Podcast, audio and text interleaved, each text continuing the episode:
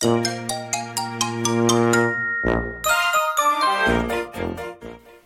やとすみおの Survival Life in Canada 皆さんこんにちは。さやとすみおのサバイバルライフ in カナダです。バンクーバーに住むすみおとトロントに住むさやがカナダでうまく生き抜く方法をシェアするラジオです。皆様こんにちは。今日はさやオンリーでの収録となっております。私一人で10分15分持つかちょっと不安なんですけどまあ私のペースでやっていけたらなと思っています。いつも聞いてくださっている皆様ありがとうございます。あなたのいいねとコメントが私たちの頑張る活力になっております。ありがとうございます。あの、今週とね、来週は私一人でのラジオになるかと思うんですけれども、まあ理由としては、すみおさんが、私の大大大好きなすみおさんが日本に滞在していらっしゃるということで、さやちゃんお願いねって言われたので、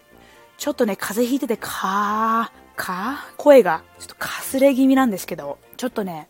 巷で風邪が流行ってるんですよね。なんか今日起きたら喉に違和感があってっていう、まあ、どうでもいい個人情報なんですけど、かすれ気味でお伝えしたいと思います。でね、今日まあ、せっかく一人で喋る機会があるから、何について喋ろうかなっていろいろ考えてたんですけど、やっぱり日常のことを話すのと、あとはまあ自分の自己紹介をしていきたいかなって思っていたので、自己紹介したいと思います。あの、さやという名前っていうのは皆さんご存知だと思うんですけども、あの、私今31歳でですね、あの、カナダの、まあ、トロントのらへんに住んでるんですけど、カナダにもう何年いるのかな？何年って言ったかな ?16 歳からいるので、まあ、14、5年になるのかな？います。で、まあ、カナダに来たきっかけっていうのが、交換留学、高校の交換留学で来て1年やってでその高校をねちょっと交換留学だったんですけど辞めさせていただいてあのカナダのグレード12ですね。日本の高校3年生にあたる学年でまた編入しましてカナダの大学4年生の大学をまあ4年で終わらせて経済学国際経済学を専攻しまして今に至ります。でまあ高校の時はまあ金融とかなんか銀行とかに勤めるのかなって漠然とした感じにこう漠然としたプランみたいのあったんですけどまあ人生ってプラン通りにいかないのが面白いんですよね。私ね絶対ビジネスに行くと思ってたんです。親とかにも私トロントの会社で働きたいみたいなこともずっと言ってたしもしかしたらなんだろうなマスターズ？修士号を取ってとか思ってたんですけどやっぱり大学卒業した後に一番やらなきゃいけなかったことっていうのは、永住権を取ることだったんですよ。で、カナダって、大学を4年間やると、まあ、カレッジでもいいんですけど、私の場合4年間大学行ったので、大学卒業後3年間のポストワークグラジュエートパーミットって言って、就労ビザみたいのがもらえるんですね、3年間の。で、その3年間の間で、1年間フルタイムとして会社に雇われてたら、永住権に応募できる資格が満たされるのかな？で、まあそういうのがあって、まあ永住権を取りたいと思ったんで、っていうかカナダが大好きすぎて、まあカナダに住もう、住みたいなと思ってたんで、大学の頃から。ずっとね。だから、まあ、とりあえず、就職して、働いて、弁護士さん雇って、移民して永住権をもらってっていうことを、まあ、目標にしてやってきました。最初はね、あの、日系の車のディーラーをやってらっしゃる方をあの知っていたので、えー、オペレーショントヨタ生産システムみたいなこうサービスに使う、まあ、リーンシステムっていうのがあるんですけどそのリーンシステムを使ってどうやったら車の点検の効率をよくできるのかっていうのを、まあ、研究したりしたんですけど、別にそれは仕事であって別に夢を叶えるための一歩だったんでよかったんですけどあのなんで通訳になったかっていうと私のホストママのお友達が判事の方でその方がオンタリオ州の法廷通訳と結構お仕事することが多くてであのさえもなってみたら応募してみたらって言われて応募したらご縁がありましてオンタリオの法廷通訳になることができました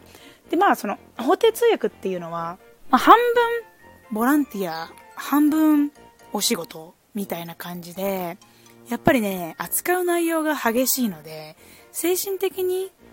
あの構えてないとかなり辛いお仕事なんですね。だから、まあ、もうこのラジオでも結構何回も言ってると思うんですけど、まあ、一筋縄ではいかないお仕事っていうか、お給料の割にはそこまでみたいなところも多くて、でもそこを皮切りに結構いろいろな活動ができるようになって、今ではまあスケートとか、あとはなんかバレエ関係とか、うーん、何があるかな。まあそういうスポーツ系の、アスリート系の通訳とか、まあメンタルヘルスとか、栄養とか、そういうのの通訳とか、あとは今日の通訳をしてます。あとはなんかビジネスとかね、いろいろ、いろいろあるんですけど、私、は視察とかのね、通訳したりとか、英語を教えたりとかしてます。あとはまあ留学エージェントもやってるので、コロナでね、結構縮小してしまったんですけれども、また今年来年にかけて頑張っていけたらなと思ってます。っていう風ななんかまあいろいろと長い感じなんですけど、今日ね、ていうかね、私ね、1週間に2回、あの、ヒットトレーニングって言ってこう、インターバルトレーニング ?8 種目ぐらいやって、それをこう、サーキットでやってって4回やるみたいな。まあ、ワークアウトをやってて、で、まあ、ジムに行ってるんですけど今日ジムに行ってきてでねくつろいでたのでご飯食べてあちょっと今日はゆっくりしようと思ってたらいきなりね電話かかってきてトロントのあの国境 国境サービスっていうんですか？入国管理官の方から電話があって通訳必要だからお願いみたいなで私。あオッケーみたいな。すごいなんかのんきにさデザートの代わりに牛乳飲んでたの？ね、で、なんか、美味しい、この牛乳美味しいとか思って飲んでたら、いきなり通訳してくださいとか言われて、あ、オッケーオッケーって言って通訳したんだけど、なんかさ、あの、私、国境で通訳するのもなんか、まあ、数回あって、過去に数回あって、日本人って結構ね、入国しやすいじゃないですか、いろんな国にね。だから、なんか下手なこと言わない限り、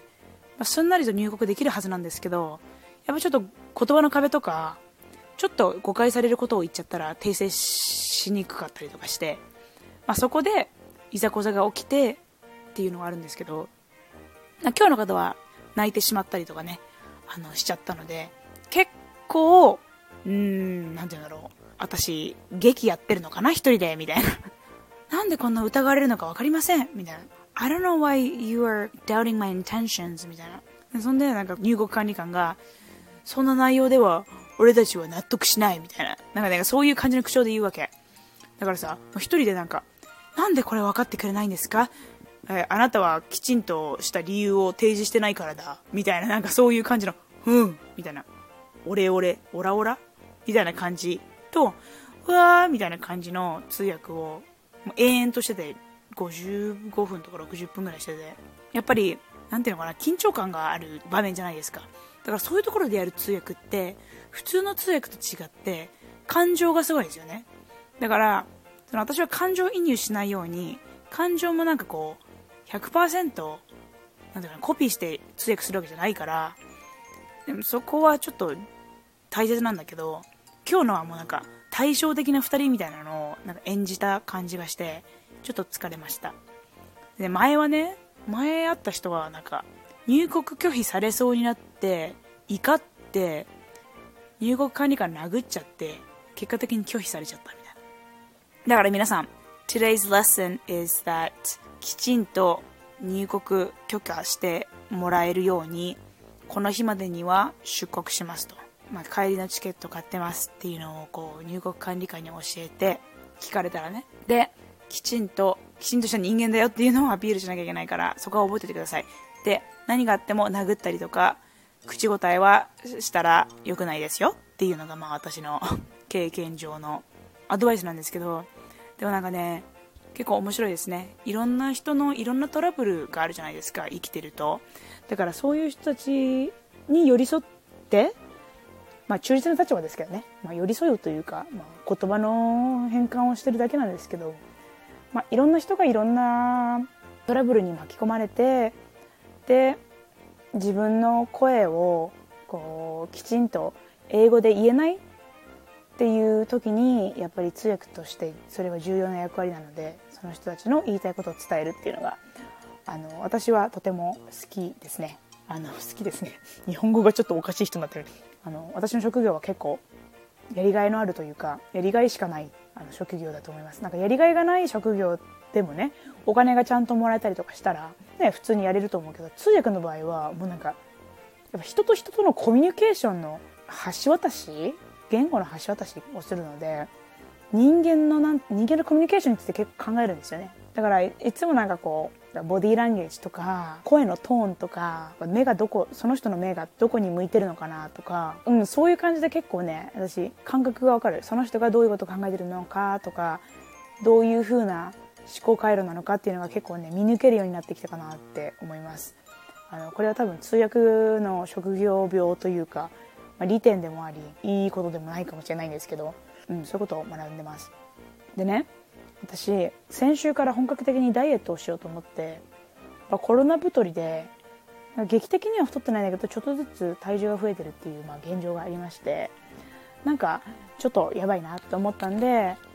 きちんとちょっと食生活を見直して体を温めずあの温めず？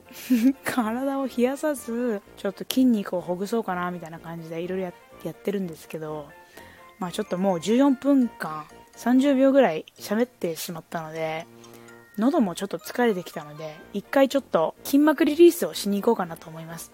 で、皆さんに伝えたいこととしては、カナダっていうテーマで私とすみおさんはいつもお話をしてるんですけど、私が個人的に思ってるのは、いろんなものを経験して、いろんな人と出会ってコミュニケーションをとっていく中で、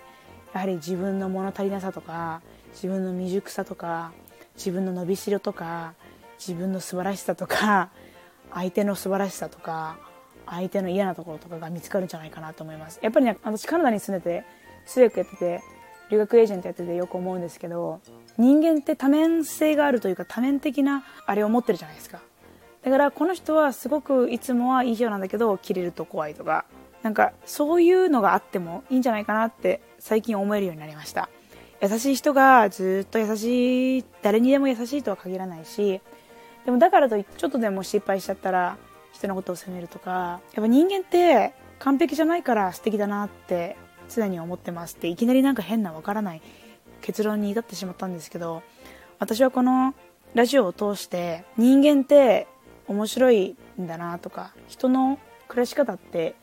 面白いんだなとかなんかこういう考え方があるんだなっていう風な発見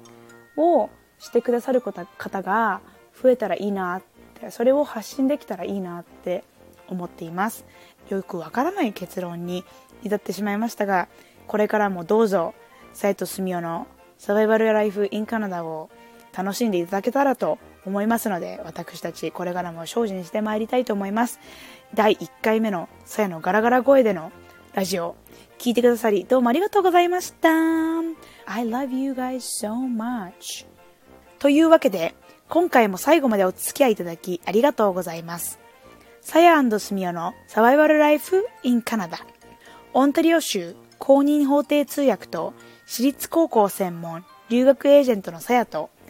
中高生のためのオンライン国際交流サークルの運営とカナダの学校スタッフのすみおがお送りしました。お便りやお問い合わせ先は概要欄をご覧ください。また次回お会いしましょう。バイバイ Thank you so much. I love you so much. Bye bye. Have a great day.